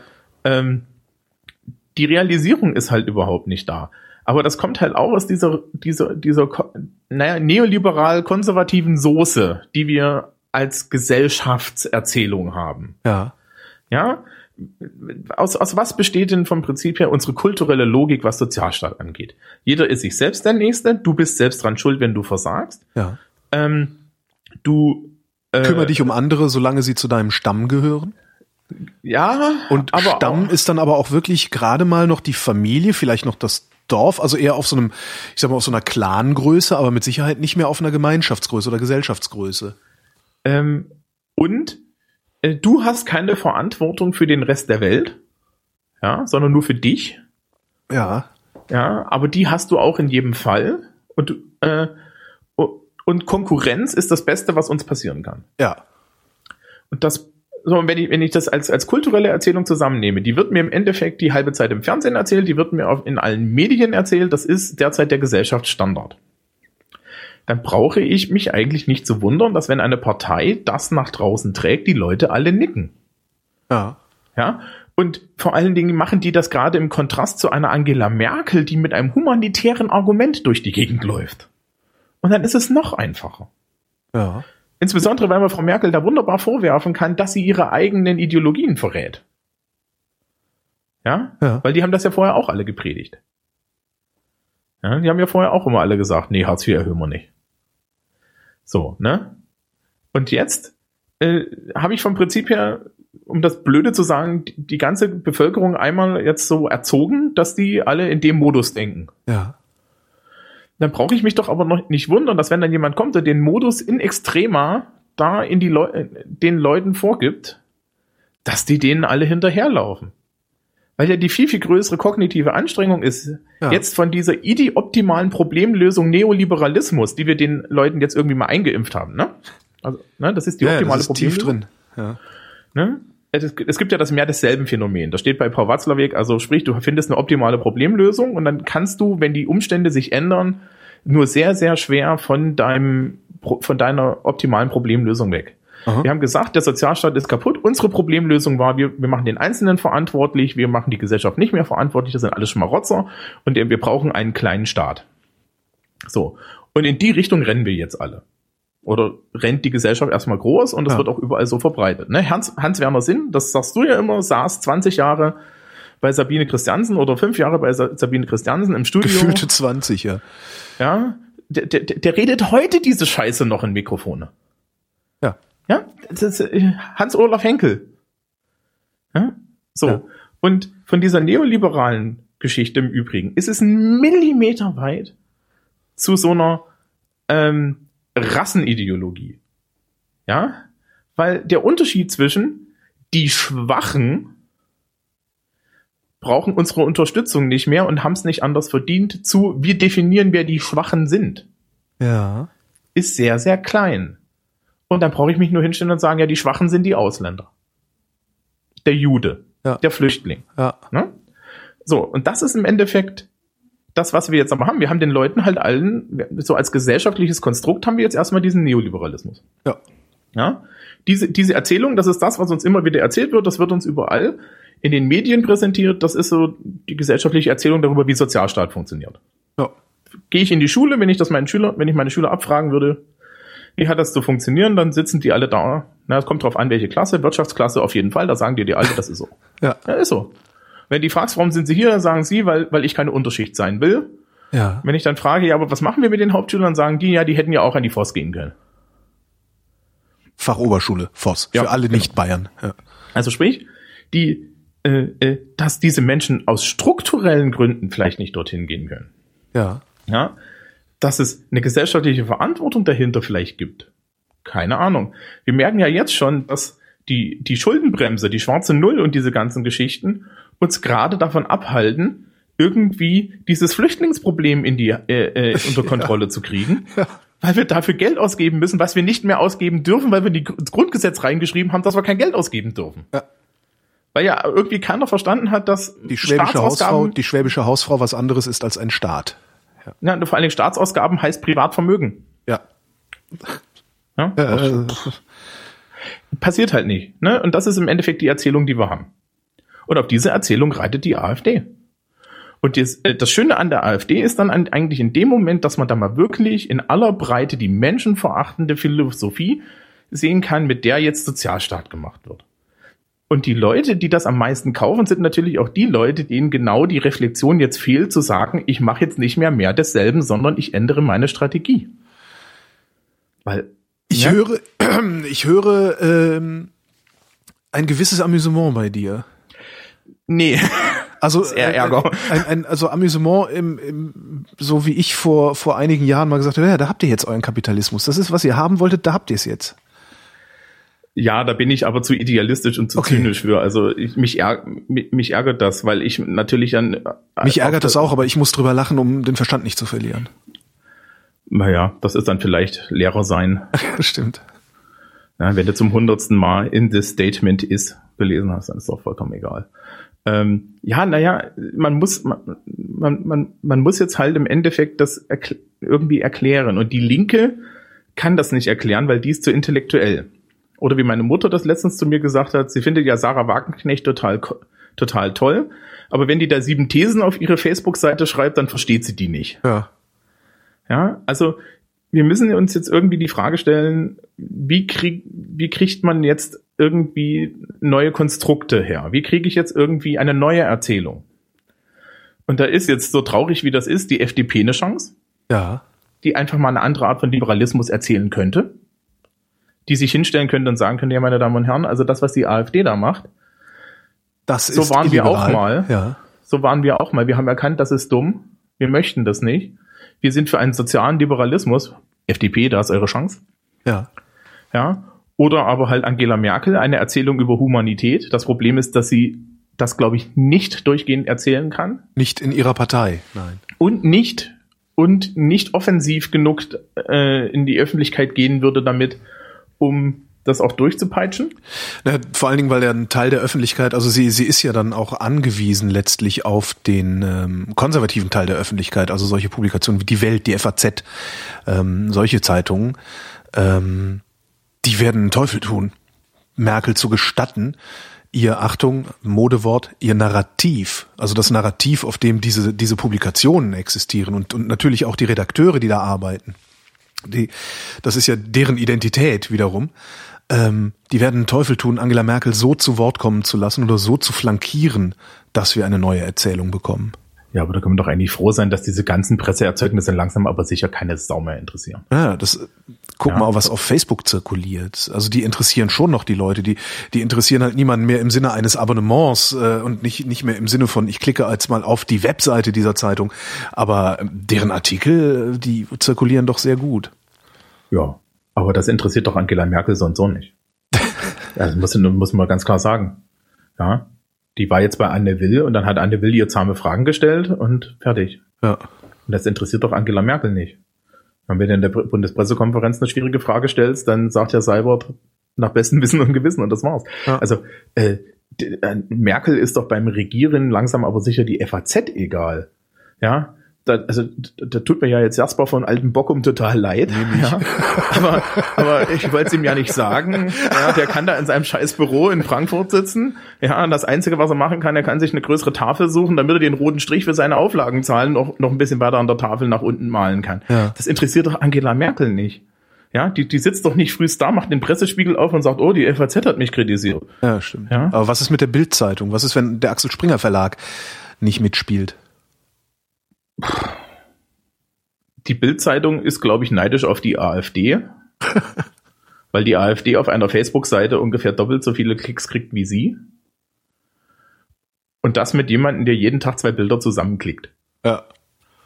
Ja. ja, stimmt, der war auch in diesem Zeitartikel, ne? Der ja, Typ, der, der praktisch äh, Social Media äh, äh, ähm, die, Typ, Typ, ja. Die Tür ist zu das ist, ich glaube nicht, dass irgendwie ähm, du heute politisches Handeln noch irgendwie, ich meine, guck dir an, guck dir an, was im Endeffekt, ähm, was im Endeffekt jetzt mit der medialen Behandlung der AfD auch im Rahmen dieser, dieser äh, ganzen Wahlberichterstattung passiert ist. Das Einzige, was passiert ist, ist, man hat sie, man hat sie halt hochgeschrieben, ja. indem man sie thematisiert hat. Ja, das ist das, was, was Journalisten auch gerne wieder leugnen dieser Tage. Ja. Und Alleine der Umstand, dass ihr sie ständig thematisiert habt, hat die hochgeschrieben. Nicht, nicht die Adjektive, die ihr benutzt habt. Das ist nicht das Problem. Und, ähm, und noch wichtiger ist, ähm, ich glaube, dadurch, dass man halt die ganze Zeit versucht hat aufzuklären und zu, zu darzustellen, ja. und darzustellen und objektiv und darzustellen, hat man den ganzen Leuten immer wieder auch schön vor Augen geführt, warum das eine Option ist. Ja. Und warum ich eigentlich den gar nicht, die gar nicht mal so schlecht finde. Ja, man macht halt deren Argumente und Scheinargumente salonfähig, indem man sie behandelt, als wären sie was, worüber man diskutieren könnte. Ja. ja, ja, nicht nur das, da sitzt vielleicht tatsächlich der, der unzufriedene Bürger vor der, äh, äh, vom Fernseher und denkt sich dann danach, na ja, wenn die Tagesthemen das gut finden, finde ich das jetzt, äh, ja. das schlecht finden, dann finde ich das mal gut. Ja, wenn der Reinhard Becker sich hinsetzt und irgendwie, äh, äh, und irgendwie sagt, ja, die AfD, das ist, das ist ja, das ist eine Nazi-Partei, da gibt's genug Leute, die sagen, oh, super, Reinhard Becker findet die scheiße. Naja, dann sind die doch eine Option für mich. Ja. Weil Reinhard Becker erzählt mir nämlich ansonsten, was die Kanzlerin zu denken hat. Ja. Ähm, wir, wir sollten nicht so viel Medienschalte betreiben, aber generell ist halt das Phänomen im Endeffekt, dass wir bei der AfD schon sehen, ähm, dass egal was jetzt die, die etablierten Medienlandschaft, Fernsehen, ja, und, und, oder auch Zeitungen dazu zu sagen haben, das kommt bei den Leuten die, die diese Wahl, äh, äh, da das Wahlvolk und diese Wählerschaft ausmachen, glaube ich, ja. zu größten Teilen überhaupt nicht mehr an. Und das kommt auch gar nicht so an, wie es gemeint ist. Und es, am Ende ist es ja auch das, was da passiert, um nochmal kurz bei den Medien zu bleiben, ist genau das, das Gleiche, was bei Donald Trump passiert. Dem ist es halt auch egal, was er sagt. Ich weiß leider nicht mehr, wer das geschrieben hat. Es könnte sogar sein, dass es Sascha Lobo war dem, es ist halt vollkommen egal, was Trump sagt und es ist auch Trump egal, was er sagt. Der lügt ja, wenn er das Maul aufmacht. Entweder, weil er von Anfang an die Unwahrheit erzählt oder weil er das Gegenteil von dem sagt, was er gestern gesagt hat. Hauptsache, er wird thematisiert. Ja, der Trump das ist, das Salesman. Medienproblem, ja.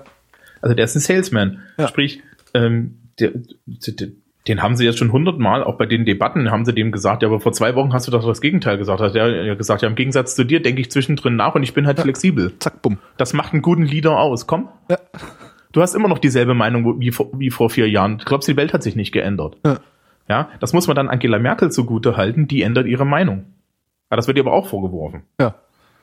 Ist halt sehr spannend. Also.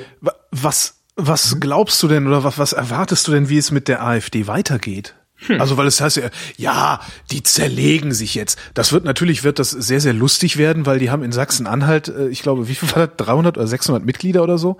Und mhm. irgendwie jeder Zehnte äh, kommt jetzt da ins Parlament.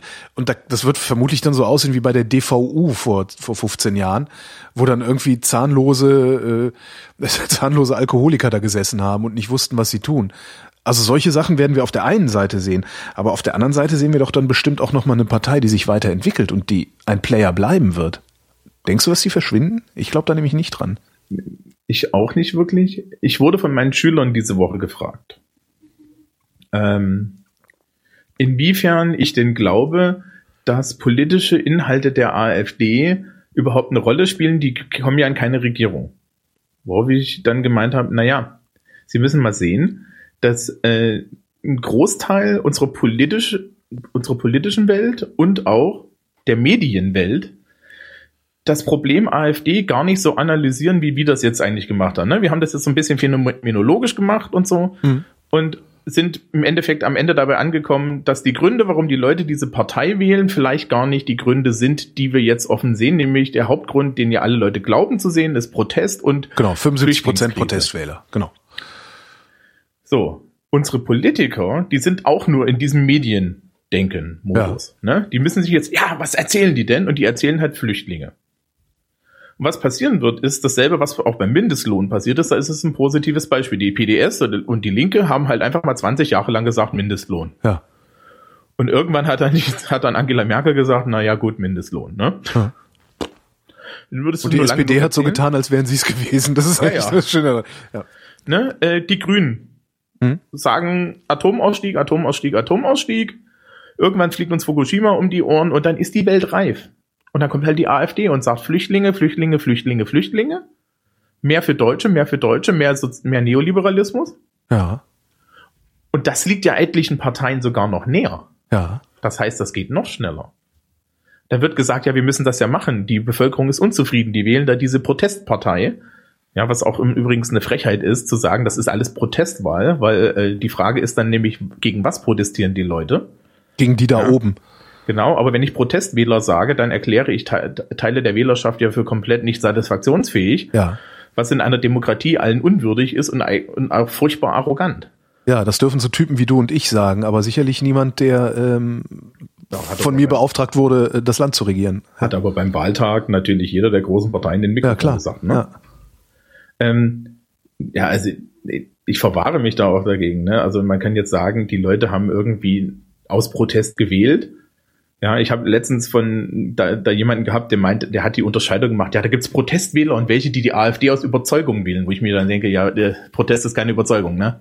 Also totaler Quatsch. Aber ähm, der Witz ist halt, ich muss mich dann die Frage stellen, wogegen protestieren die? Und da habe ich das Gefühl, dass die AfD-Wähler selber nicht wissen, gegen was sie protestieren. Das Nein, wenn dann, Gefühl, das ist halt so ein diffuses, hier läuft was schief hier läuft was schief, da hinten sind die Verantwortlichen und da sind jetzt neue. Also können wir mal ausprobieren, den Neuen die Verantwortung zu übertragen. Vielleicht läuft dann ja nicht mehr so viel schief. Genau, und das kristallisiert sich an dieser Flüchtlingsfrage. Gerade. Ja, weil das ja, ist das plakativste, ist halt ja klar. Ähm, was mit denen passieren wird, ich glaube auch nicht, dass die weggehen. Ich glaube, die größte Gefahr für die AfD ist tatsächlich, äh, eine Koalition mit der CDU, weil die haben noch alle klein gekriegt. Das ist richtig. ähm, ähm, vielleicht, eine, vielleicht eine FDP, die sich intelligent anstellt. Ja. ja. Ähm, jedenfalls, um den neoliberalen Kern rauszuziehen. Allerdings habe ich auch heute irgendwas gelesen und das ist leider auch so. Ähm, die richtigen Rechtsaußenpopulisten sind alle erst richtig groß geworden, nachdem sie ihre neoliberalen ja, Kerne weggeschmissen haben Aha. und einfach nur noch Rechtspopulisten waren. Und das ist natürlich eine Gefahr, die wir durchaus haben. Und dann ist wieder die Sache, wie stellt sich unsere Restpolitik dazu? Akzeptieren die das?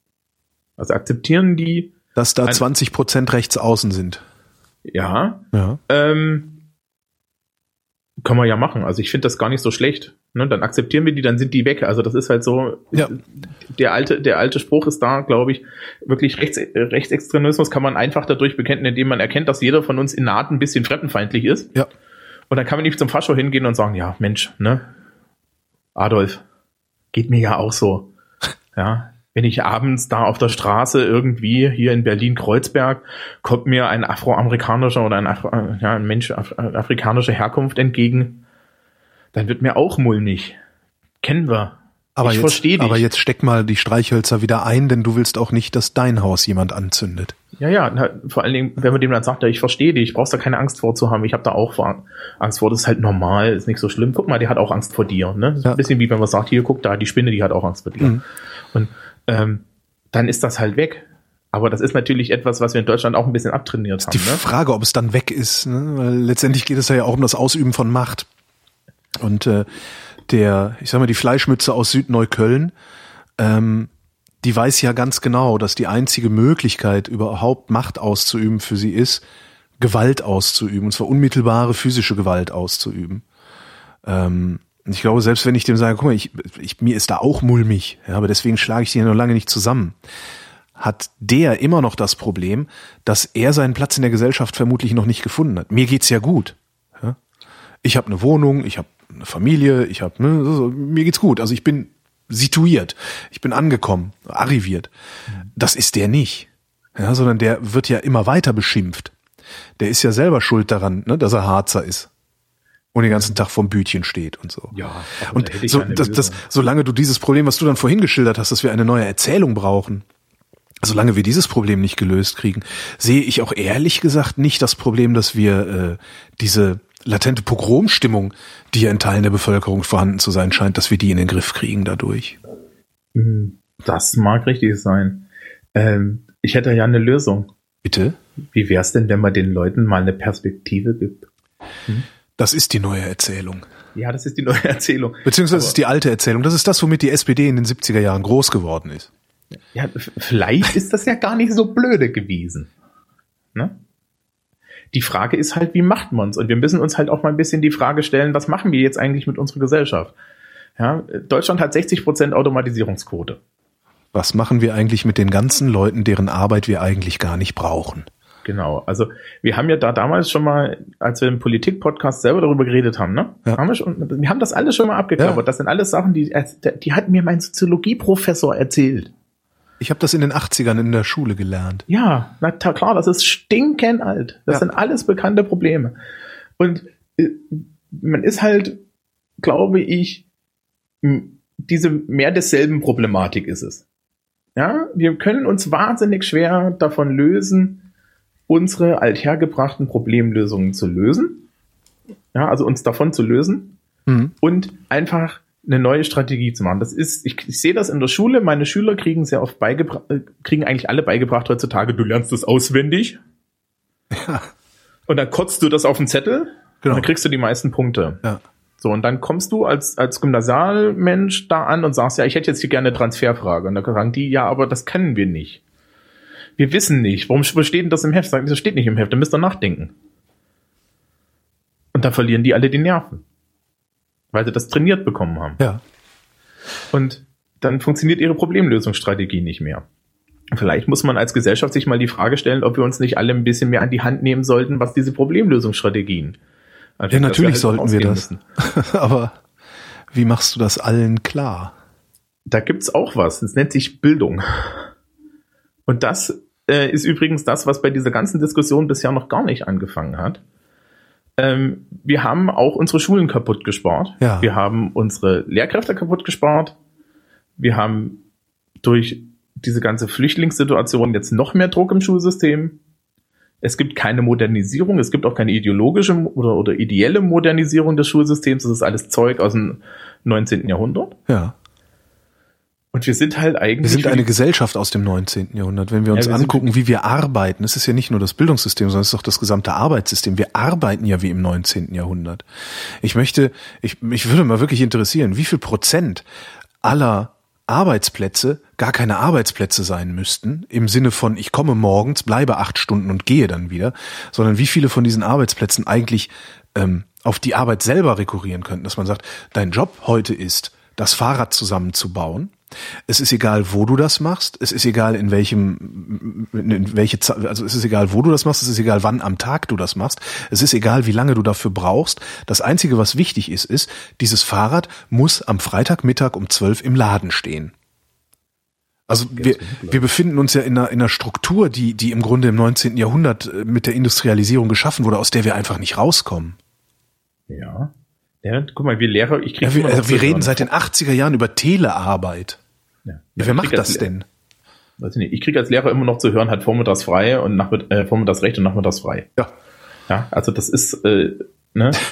ähm, naja, vielleicht ist das aber so äh, das, was wir aus dieser ganzen Wahlgeschichte mal mitnehmen könnten.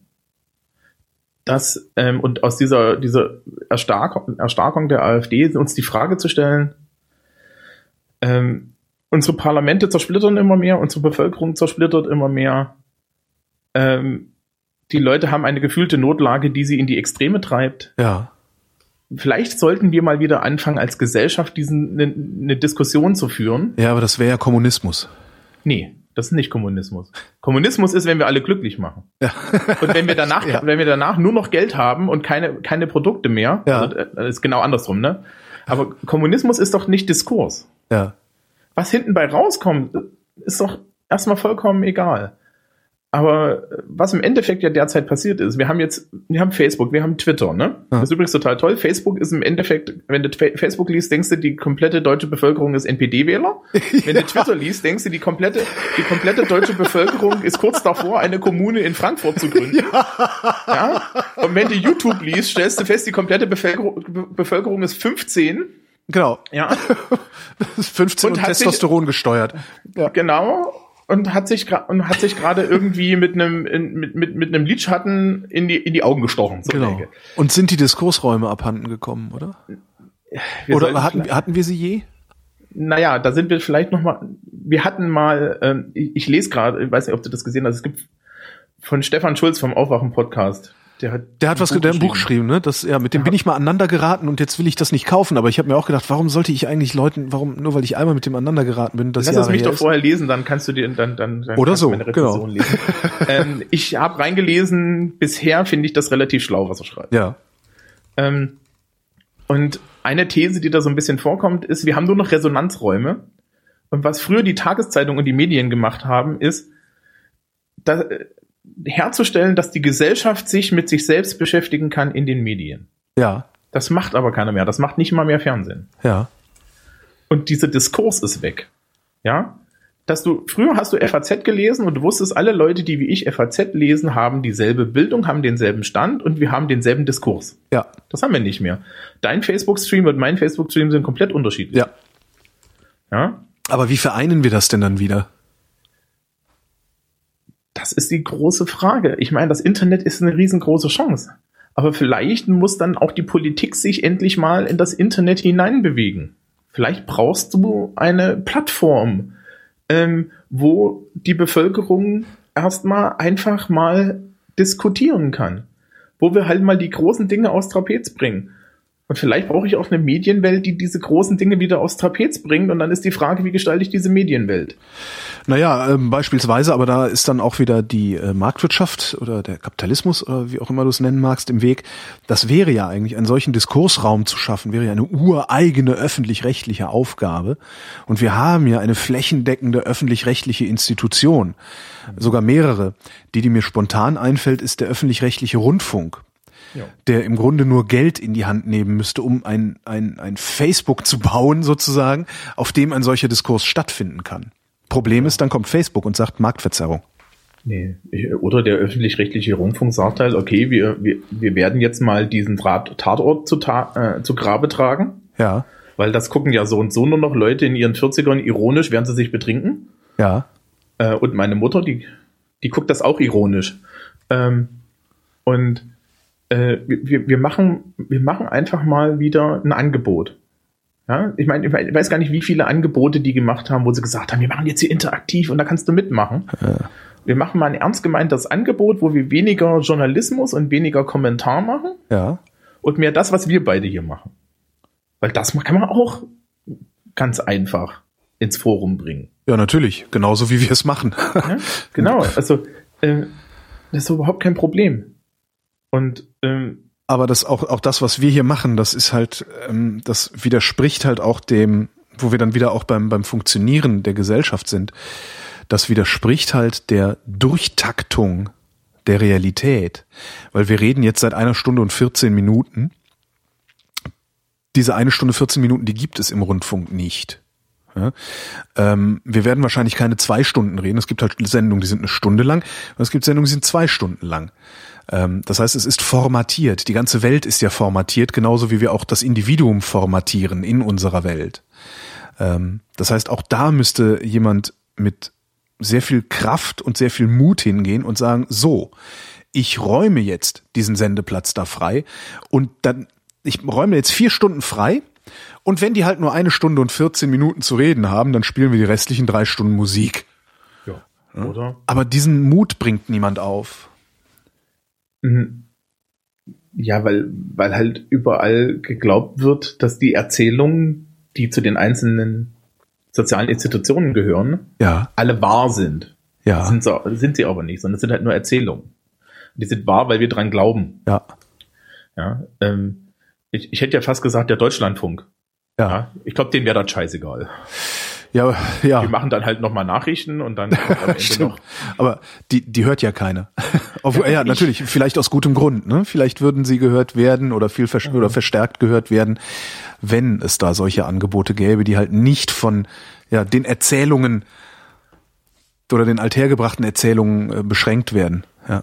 Naja, das, das Problem ist dann aber halt auch, ähm, dass dahinter wieder steckt, dass man Menschen ernst nehmen muss. ja, Dass man im Endeffekt, ja, man, wir haben jetzt auch das bei den Protestwählern gesehen. Ja? ja, Ich muss die, ich muss die erstmal ernst nehmen. ja, Ich kann, ich kann jetzt nicht einfach die abkanzeln. Ne? Ich habe mich sehr über diese Protestwähler, äh, diese Protestwähler-Geschichte ge geärgert dann im Nachhinein, weil das halt convenient ist. Ja, Ja, da, da, Im Endeffekt, ich kann mich jetzt hier hinstellen, so mein, mit, mit, mit meinem linksliberalen Politiklehrer Quatsch, kann sagen, das sind Protestwähler Genau. und damit ist die Sache für mich erledigt. Das funktioniert aber nicht. Also weil das sind halt, das ist halt genauso. also Ich sage immer, mit Fundamentalisten diskutiert man nicht. Es ist nämlich sinnlos. Das ist auch so. Dabei bleibe ich auch. Und ich sage auch, ich diskutiere nicht mit Nazis, weil die haben mir nichts Neues zu erzählen. Aber diese 75 Prozent angebliche Protestwähler, das sind nicht alles Fundamentalisten und Nazis. Nee, und ich würde, ich weiß nicht, ich glaube, ich würde mit dem Nazi und mit dem Fundamentalisten würde ich, glaube ich, nicht unbedingt reden, aber ich würde ihm zuhören. Weil der will dich überzeugen, ja, das ist mir aber vollkommen egal, das kriegt er ja auch nicht hin, wie, so genauso wenig, wie ich das bei ihm hinkriege. Na, du musst ja mit ihm reden. Also ich bin jetzt immer noch bei bei bei Öffentlichkeit und da kannst du ent, ent, also du kannst ihm nicht nur zuhören, weil der agitiert ja und er nimmt halt die Unentschlossenen mit. Das heißt, entweder bietest du ihm kein Forum, um Rattenfang zu betreiben, oder aber ähm, du musst es irgendwie schaffen. Ja, man müsste sich eine neue Form ausdenken, die äh, Orientierungslosen so zu imprägnieren, dass sie dem nicht auf den Leim gehen, dem Fundamentalisten. Da wären wir dann wieder bei der Bildung, ne? Das ist Bildung, das ist sicherlich auch Transparenz vor allen Dingen. Also weil das ist, es, es, es hat in meinen in meinen Hörertalk-Sendungen hat da haben ja auch vor allen Dingen früher, bevor es Facebook gab, äh, viele Fundamentalisten angerufen. Das waren Verschwörungstheoretiker, das waren das ne, Impfleugner, äh, you name it. Die haben ja alle angerufen. Und es hat immer am besten funktioniert, ähm, diese Leute, ja, denen die Luft rauszulassen, wenn ich einfach nur deren Strategien dekonstruiert habe. Aber das macht natürlich niemand. Das macht ja eine Anne Will nicht oder ein Frank Plasberg. Ja, die könnten das ja genauso machen. Wenn da irgendwie einer, ein Fundi sitzt und seinen Stuss labert, könnte der sich genauso gut dahinstellen und sagen, so, passen mal auf, ich gehe jetzt mal nicht inhaltlich auf Sie ein, weil das ist nämlich Schwachsinn, was Sie da erzählen. Ich erkläre dem Publikum jetzt mal, was Ihr Trick ist. Ja, ich erkläre den Leuten jetzt mal, warum die Leute glauben, dass sie Recht haben. Und wenn du das mal machst, dann haben, dann hat er halt auch hinterher nicht mehr recht. Aber das passiert nicht. Wir brauchen überall eine neue Erzählung. Ja, naja. Ähm, ich ich bringe sowas meinen Schülern bei. Was ich die ganze Zeit noch fragen wollte Ja. zu den Wahlen ist, hat Seehofer Wahlwerbung für die AfD gemacht? Nein. Er hat Wahlwerbung für die CSU gemacht. Also nein. Du denkst nicht, dass das Getöse, das der jetzt monatelang äh, abgelassen hat, auch Leute in Richtung AfD getrieben hat, die gesagt haben, naja, wenn der das sagt, das ist ja eine etablierte Partei, wenn der das sagt, dann wird das richtig sein, was die auch sagen? Nee. Der hat das, das, ähm, du musst vielleicht an der Stelle, gibst du Herrn Seehofer zu viel Credit. Aha. Der spielt doch für dich zum Beispiel keine Rolle. Nee, für mich nicht. Ähm, Der spielt im Übrigen auch für Angela Merkel keine Rolle. ähm, das, äh, es gibt diese Veranstaltung Nockerberg, das sagt außerhalb von Bayern keinem was. Nockerberg ist der Starkbieranstich im Ja. Paulanerkeller. Ähm, und äh, im, im, im Nockerberg ist es so, äh, da, da, da, da gibt es dann eine Rede und die äh, und da sitzt Mama Bavaria in der Form von Luise Kinseher. Und die hat dann, äh, das Schlimme ist, die Leute, die dort sitzen, müssen sich freuen, wenn sie erwähnt werden. Wenn sie erwähnt werden, macht sie sie aber satt. ja. Ja. So. Ähm, und Hauptzielscheibe ist Markus Söder und Ja. zweite Zielscheibe ist Seehofer. ja.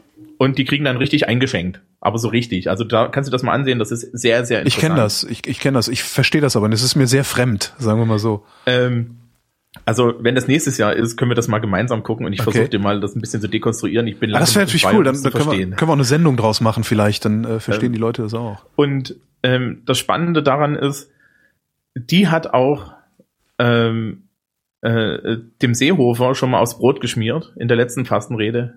Angela Merkel weiß, mein lieber Horst, dass wenn sie die CSU aus der Koalition schmeißt, sie immer noch eine Mehrheit hat. Ja. So, das weiß auch Horst Seehofer. Aber macht denn nicht trotzdem das, was Seehofer da rausgeplärrt hat, reg- regelrecht geplärrt hat teilweise, macht das nicht erst dasselbe Geplärr anderer Leute salonfähig? Glaube ich nicht. Weil es geht ja gar nicht um die Salonfähigkeit. Guck mal, im Salon sind alle der Meinung, dass der Seehofer spinnt und dass man sowas, was der sagt, nicht sagt. Ja, weil im Salon sitzen ja wir und die Mehrheitsgesellschaft. Ja. Frau von der Leyen hat gesagt, 80 Prozent der Leute haben Angela Merkel zugestimmt bei Ja. den Wahlen. Weil 20 haben AfD gewählt. Naja, gut, ne? Ja. Frau von der Leyen, bleiben Sie bei den Drohnen. Man macht's, man macht sich halt auch leicht, ne? Ne? Sind halt alles Protestwähler. Ja, naja, nee, und ähm, ich glaube nicht, dass der das, dass, dass das geholfen hat. Wo, wo Seehofer das geholfen hat, ist halt äh, in Bayern weiterhin diese Mir sein mir Mentalität zu haben. Ja. Und ich glaube auf Bundesebene. Du musst ja sehen, das ist ein Schauspiel gewesen zwischen der SPD, der CDU und der CSU. Ja. Aber die Leute haben sich dann gesagt, "Ma, mei, da gibt's ja auch noch den Seehofer. Der ist ja auch irgendwie was mit C. Kapiert ja eh keiner außerhalb von Bayern, wie das funktioniert. Ja. Ja? Na, dann kann ich doch auch CDU wählen. Die sind doch auch der Meinung. Und bei dem, bei den Wahlkämpfen, die da stattgefunden haben, hat ja auch teilweise die CDU da schön in das Horn geblasen. Ja. Ne? Da waren dann ja auch ein paar Ministerpräsidenten da. Hier Julia Klöckner mit ihrem Plan, A2. A2, genau. Ja, also, ich meine, Entschuldige. ne, gut, Allein, allein für so eine, für so eine intellektuelle Wolte äh, kann ich so jemanden schon nicht ernst nehmen. Nee, Das nee, ist- schlimmer. Sch schlimmer waren die ganzen Medien, die den Spaß mitgemacht haben und Ja. den ganzen Tag gesagt, Plan A2. Wahrscheinlich wollte sie nicht B sagen. Ja, ihr Vollidioten und ratet mal, warum die das so gesagt hat. Hä? Damit ihr diese Scheiße erzählt und euch den ganzen Tag darüber lustig macht und das hoffähig macht. Danke für die Wahlwerbung. Also wirklich, ne, ein bisschen mitdenken auf allen Seiten. Außer bei Frau Klöckner, weil wenn die, ne, die redet übrigens wie Ursula von der Leyen. Das finde ich total spannend. Ähm, Nee, es ist, äh, ich glaube nicht, dass Seehofer die AfD da hoffähig gemacht hat, sondern Seehofer hat äh, die C-Parteien weiterhin als Garant des Rechtsaußenrandes irgendwie noch salonfähig gehalten. Dafür haben wir Seehofer und Söder. Dass die Leute sich denken, naja, der gehört ja auch dazu, den kann man, dann kann man den auch wählen. Der ist ja auch gegen die Flüchtlinge. Ja. Das ist der alte Trick der CSU. Ja, wir sind halt gnadenlos menschenverachtend. Hauptsache, wir ziehen die Leute immer noch in unseren Volkspartei-Charme. Ja. Das ist, äh, ja, Ich- also, Bin gespannt, was bei rumkommt. Nächstes Jahr sind Wahlen in Bayern, ne? Ja, oh Gott. Das, dieses Wahlsystem ist total komisch. Ähm, das Ich bayerische Wahlsystem ist total komisch. Ich bin wirklich gespannt, was bei rumkommt. Ja, ne, die CSU gewinnt. Aber hat sie noch ihre absolute Mehrheit oder gibt's so 8% AfD, die trotzdem Nee. ihr was wegnehmen? Nee. Bitte. Ja, das ist ja, woran mich das erinnert ist, äh, erinnerst du dich noch an den, ähm, es gab mal so ein Attentat auf den Glasgower Flughafen.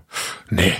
Ähm, da sind zwei islamistische Terroristen in den Glasgower Flughafen reingegangen und das war besonders bemerkenswert, weil ähm, die Bevölkerung, die da rumstand, in Form eines typischen Schotten, die zwei Typen im Endeffekt umgehauen hat und gesagt hat, ja, ihr, ihr versaut mir jetzt nicht meinen Flug. Was an sich schon lustig ist. Und da gab es im Nachhinein einen Witz eines Ja. schottischen Comedians, der gesagt hat, ey Leute, ja, Islamisten? Ihr habt doch nicht mal eine Fußballmannschaft. Wir führen hier in Glasgow schon seit 200 Jahren auf Fußballfeldern Religionskriege. Erst wenn ihr eine Fußballmannschaft habt, seid ihr satisfaktionsfähig. Und genauso ist das mit der AfD in, der C äh, in Bayern. Rechts außen? Entschuldigung, da müsste doch erstmal irgendwie rhetorisch besser sein als Franz Josef Strauß. Ja. Ja? Also bitte, äh, wenn da, wenn da der Söder irgendwie durch die Gegend läuft und beim politischen Aschermittwoch da die Keule rausholt, da, da, da hast du hier, du hast hier in Bayern auch niemanden, der sich dafür hergibt. Warum sollte man das auch machen? Da kannst du in die CSU gehen, da kannst du denselben Scheiß erzählen, dann kriegst du am Ende den Sitz im Landtag. Ja. Das, also, ich glaube nicht, dass die AfD hier viel zu gewinnen hat. Und das Schlimme ist dann eigentlich an der Sache, dass es der CSU wieder recht gibt mit dem, naja, am rechten Rand gibt's halt nichts. Ja. Ja. Aber das werden wir sehen. Ich glaube auch hier die Zufriedenheit in Bayern ist sehr, sehr hoch. Und Zumindest immer, wenn ich in Bayern bin, ist meine Zufriedenheit sehr hoch, ja. Wobei ich auch neulich festgestellt habe, dass ich äh, nirgendwo anders als in der Stadt leben kann. Oh. Ähm, also das ist äh, in, in Bayern halt auch die zweite Sache, ähm, die, die, diese Kultur, ja, diese, diese Mir san mir Kultur, das ja. ist halt in den Leuten drin. Ja. Und du, du kriegst auch kein anständiges Personal herbei, politisch. Ja. Und dann brauchst du nicht anfangen. Dann, ja, also die, die bayerische SPD, ja, äh, die hat ja legendär irgendwie 20 Prozent, 10 Prozent. Irgendwie sowas. Halt, die gibt's halt nur in München, nehme ich die wahr, ansonsten gar nicht. Naja, die stellen halt den Münchner äh, Oberbürgermeister und den Nürnberger Oberbürgermeister. Ah, Nürnberg auch, okay. Ja, äh, die Oberbürgermeister, die wählen sie immer, wählen sie alle immer SPD. Auch hier in Bamberg ist der Oberbürgermeister SPD. Mhm. Und die Stadträte und Landtag, Landtage und so sind alle CSU. Oh. Und ähm, das ist, ist eine Welt, du wirst es hier sehr, sehr schwer haben. Ja, Insbesondere, weil du wirst sehen, wenn die, wenn die AfD bei, hier in Bayern ankommt und so eine, und diese Anti-Flüchtlingsrhetorik fährt. Ja. Dann stellt sich Seehofer hin, holt, holt die Zahlen raus, die du immer sehen willst und sagst, wieso, das, wir kriegen das natürlich hin. Ja. Was erzählt denn ihr hier für einen Scheiß? Jetzt verpisst euch wieder. Wenn, wenn hier jemand gegen Flüchtlinge hetzt, dann sind wir das. Verstehe. Ja? Also, das Bayern ist was ganz Interessantes, aber da reden wir dann nächstes Jahr drüber. Wir haben ja noch genug Landtagswahlen dieses Jahr. Was kommt denn eigentlich noch? Weißt du das? Äh, Berlin im Herbst irgendwann. Oh Gott. Ja, ja, das wird noch ein richtiger Spaß. Ist das nicht eigentlich scheißegal? Ähm, Martin Delius sagt ja immer, ähm, ist doch egal, sie wählen ja sowieso wieder SPD. Ähm, es ist es ist in weiten Teilen scheißegal, ja, das ist das Problem äh, hier auch. Also weil sowohl SPD als auch CDU äh, wirklich unerträgliches Personal hier haben, die sich weigern zu regieren. Also Berlin wird nicht regiert, sondern nur verwaltet. Das ist äh, sehr katastrophal. Wir haben am 4. September Mecklenburg-Vorpommern. Mm, das ist spannend. Am äh, 11. September haben wir in Niedersachsen Kreistagswahl, also Regionalwahlen. Äh, am 18. September haben wir Berlin. Bayern im Übrigen erst 2018. Naja, da ich, ich, ich hatte ja schon Angst. Nächstes Jahr wird nochmal interessant, da haben wir äh, unter anderem Nordrhein-Westfalen. Ja, das ist noch interessant. Und natürlich Bundestagswahl, das äh, ist ja in der ja, Regel auch ganz interessant. Ähm, eine Sache muss man ja sagen, habt ihr in Berlin sehr gut hingekriegt. Ihr habt den umweltfreundlichsten Flughafen der Welt. Nee. Der umweltfreundlichste Flughafen der Welt ist der, der nicht gebaut wird, weil Bauen ist Umweltverschmutzung. Ja, Mist. Stimmt, da brennt ja auch schon seit zwei Jahren das Licht. genau, weil sie einen Schalter nicht finden. Okay. Mein Lieber, wir sind ich, am Ende. Äh, danke für die Aufklärung und die Einordnung. Ja. Und Ein wir danken für die Aufmerksamkeit.